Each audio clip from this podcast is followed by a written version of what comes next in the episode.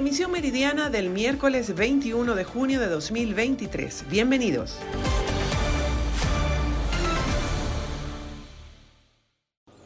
Establecemos este contacto desde el estado Carabobo. La presidenta de Catracentro explicó que ha mermado la llegada de mercancías a Puerto Cabello, lo que se traduce en pérdidas para el sector.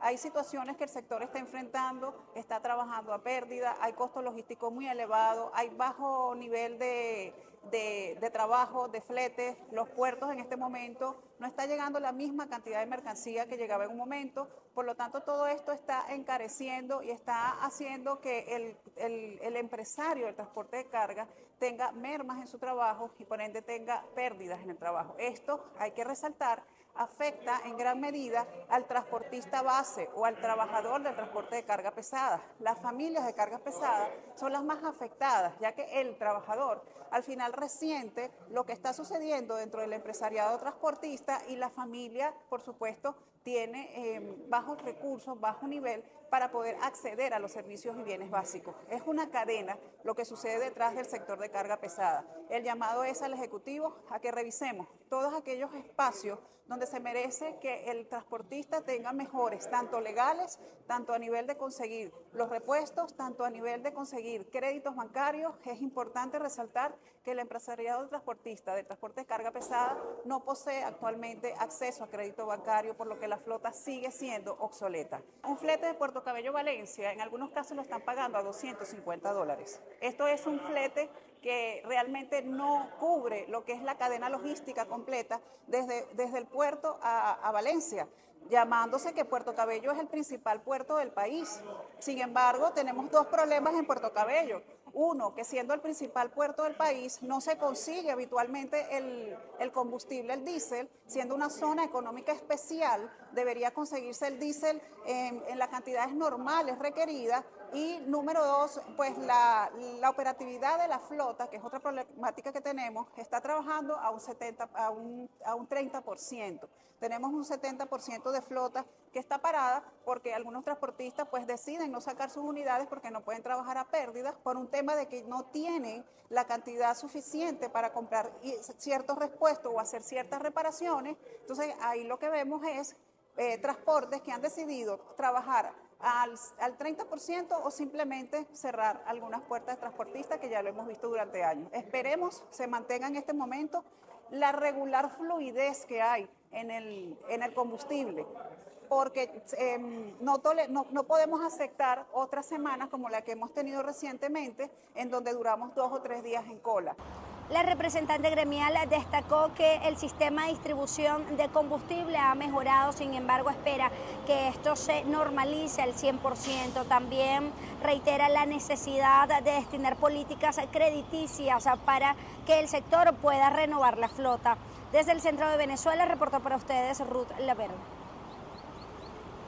En el municipio Torres del estado Lara se dio inicio a la Expoferia Carora 2023 en honor a San Juan Bautista, un evento que reúne a todo el sector ganadero, agroindustrial y pecuario de Venezuela. La alcaldía del municipio Torres en el estado Lara junto a la Sociedad Regional de Ganaderos de Occidente dio inicio a la edición número 42 de las ferias de Carora, donde no solo se exhibirán más de 700 animales, sino también se impulsará la economía. La ciudad está en feria eh, nosotros tuvimos el año pasado, en un día, entraron 21 mil personas. Yo creo que aquí este año se va a rebasar las metas y van a, estamos preparados para recibir estimaciones entre los 15 a 20, 25 mil personas diarias a este parque de exposición. El año pasado fue la primera feria que se realizó hace 100 años, es decir, han pasado 101 años cuando se realizó la primera feria. Pero esta feria también tiene algo muy importante, que se va a efectuar la quinta Feria Nacional de la Raza Carora y sus mestizos. Este evento tendrá una duración de cinco días en la capital del municipio Torres, donde propios y visitantes podrán conocer los avances de la raza carora, la cual ha logrado el reconocimiento de productores, gremios y universidades por ser considerada única en el mundo. Desde el estado Lara, Venezuela, Génesis Colmenares. Saludos, muchísimas gracias por este contacto. En el estado Trujillo, el gremio empresarial Fede Cámaras realiza la presentación de su asamblea anual rindiendo cuentas y en esta oportunidad se reelige esta nueva junta directiva al frente Nelson Monreal. Escuchemos lo que nos dijo. Es un equipo multi, es, es multifacético porque somos cuatro personas que, estamos cada uno en el área, pero enfocados siempre en buscar el desarrollo, como lo dije, del económico del Estado de Trujillo. Vamos a continuar todo el trabajo que venimos haciendo desde hace dos años en el periodo 2021-2023.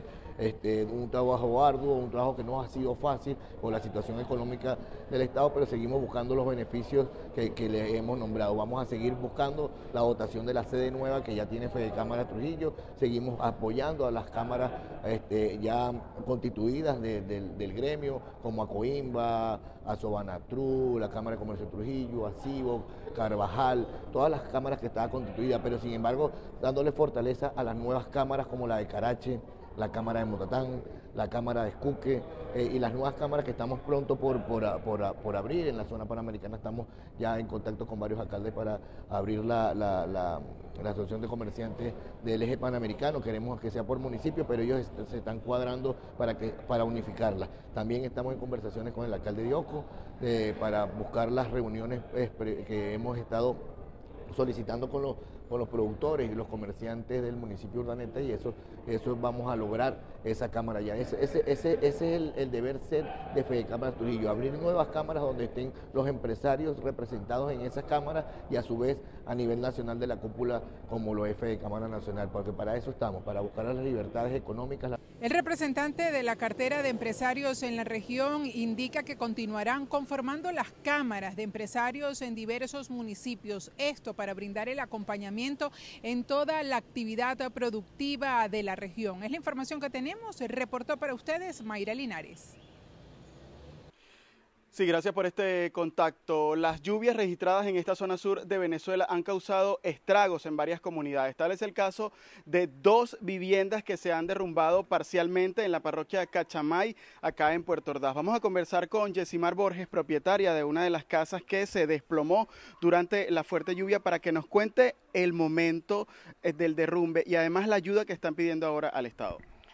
Ajá, sí. Bueno, esto empezó con fuertes lluvias el agua subió a un nivel que llegó hasta la sala y estábamos grabando como podíamos, pues entonces sentimos el desplomamiento, se derrumbó y estamos ahorita viviendo en el frente porque no podemos estar aquí porque muchas grietas, no, no está inhabilitable pues.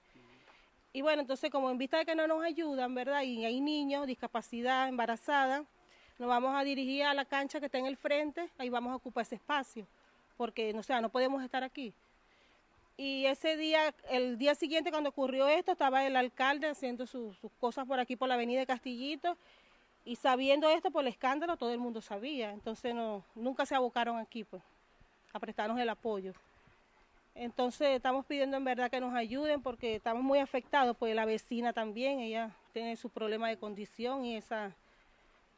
O sea, estamos en riesgo pues muchísimas gracias. Parte entonces de las declaraciones de Yesimar Borges, como ya mencionamos, propietaria de esta vivienda donde habitan unas 20 eh, personas, eh, entre ellas niños, mujeres embarazadas, incluso una persona con una condición especial.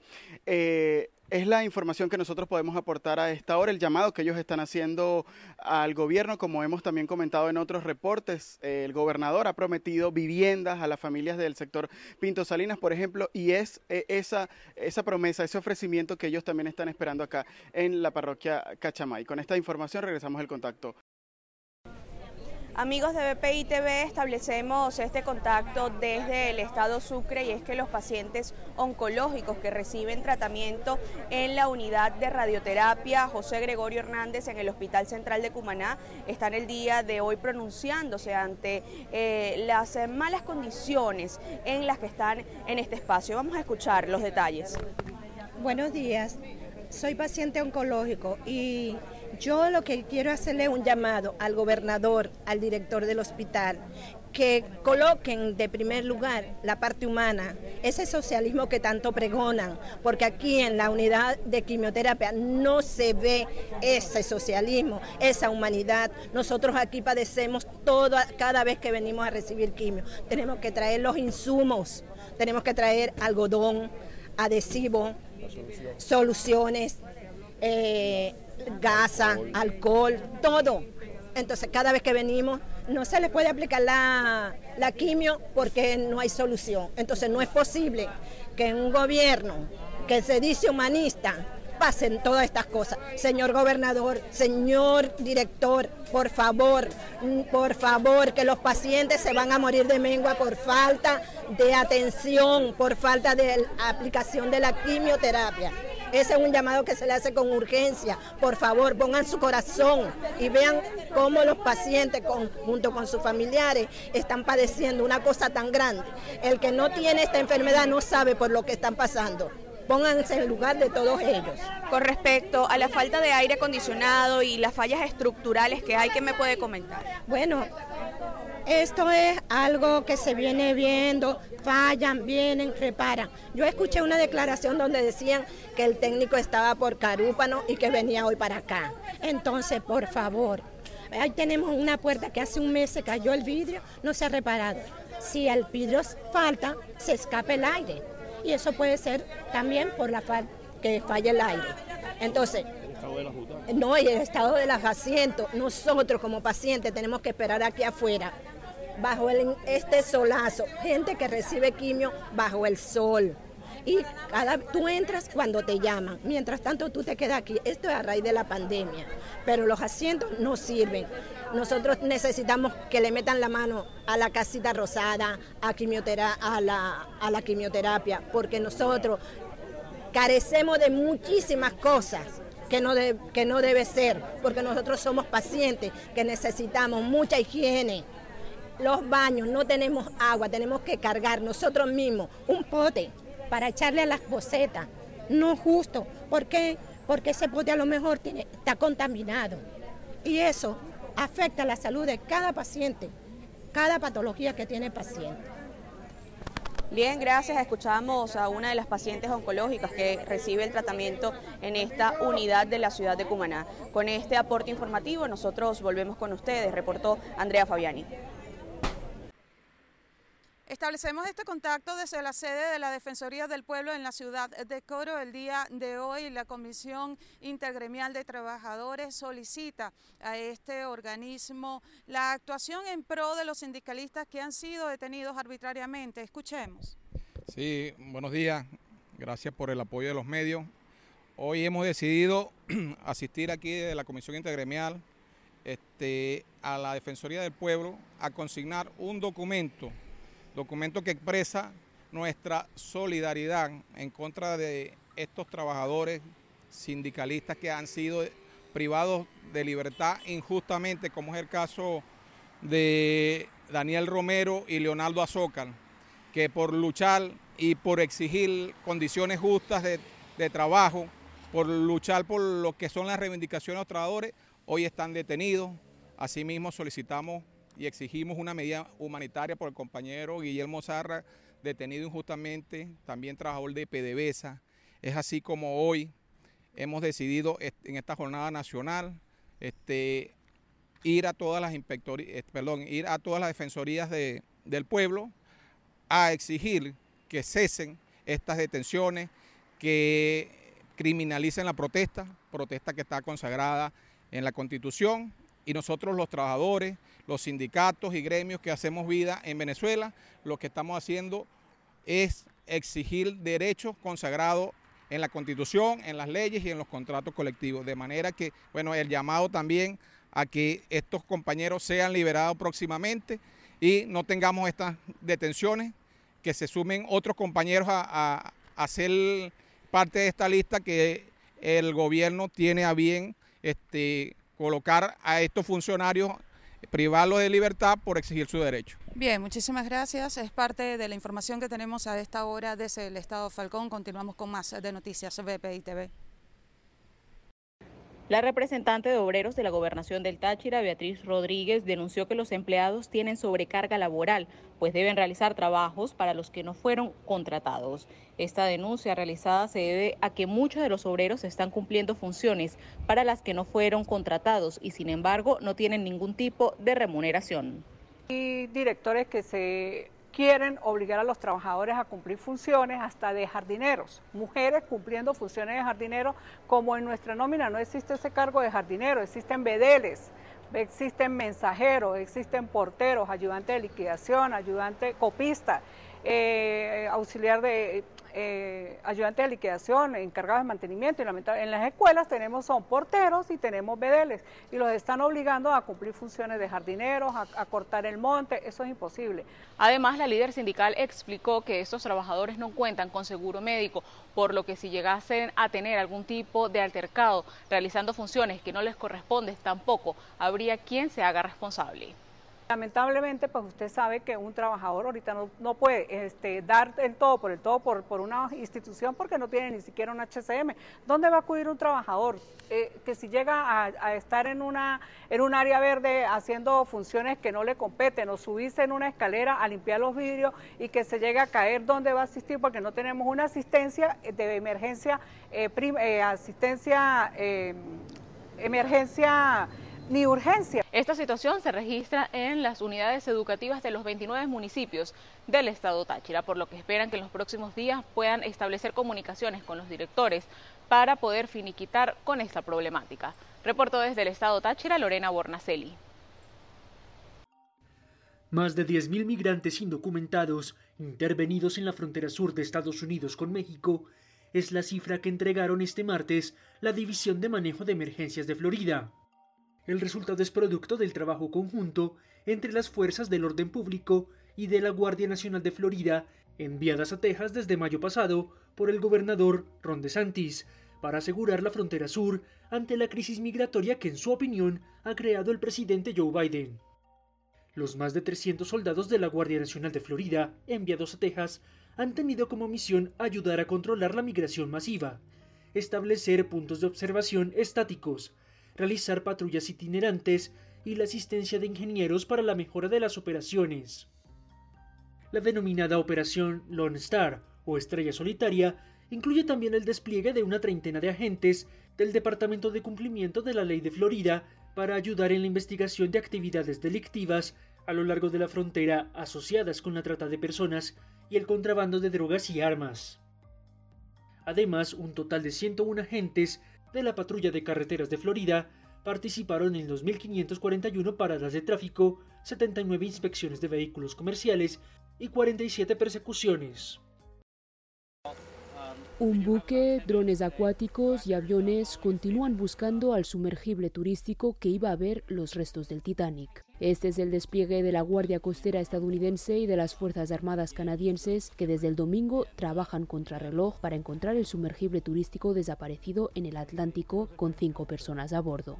Durante toda la noche, varios aviones han volado sobre el área de búsqueda, ubicada aproximadamente a unos 1.450 kilómetros del Cabo Cod de Massachusetts, donde se presume que podría encontrarse el sumergible. Podría estar en la superficie o bajo el agua, a una profundidad de hasta unos 4.000 metros.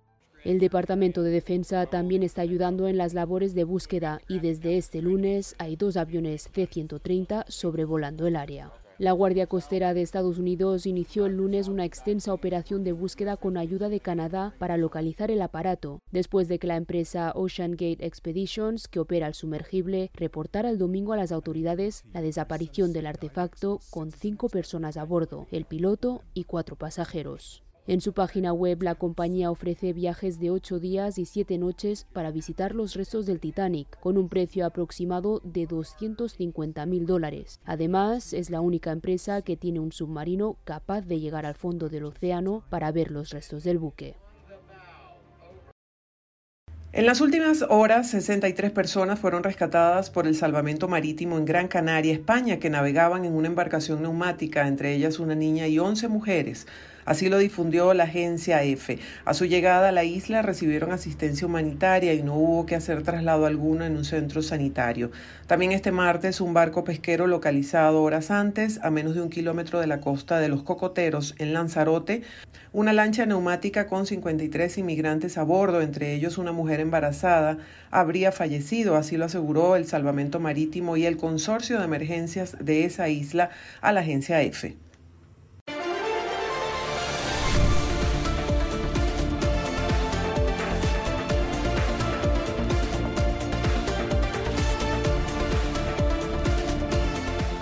Emisión meridiana de noticias BPI TV. Gracias por acompañarnos.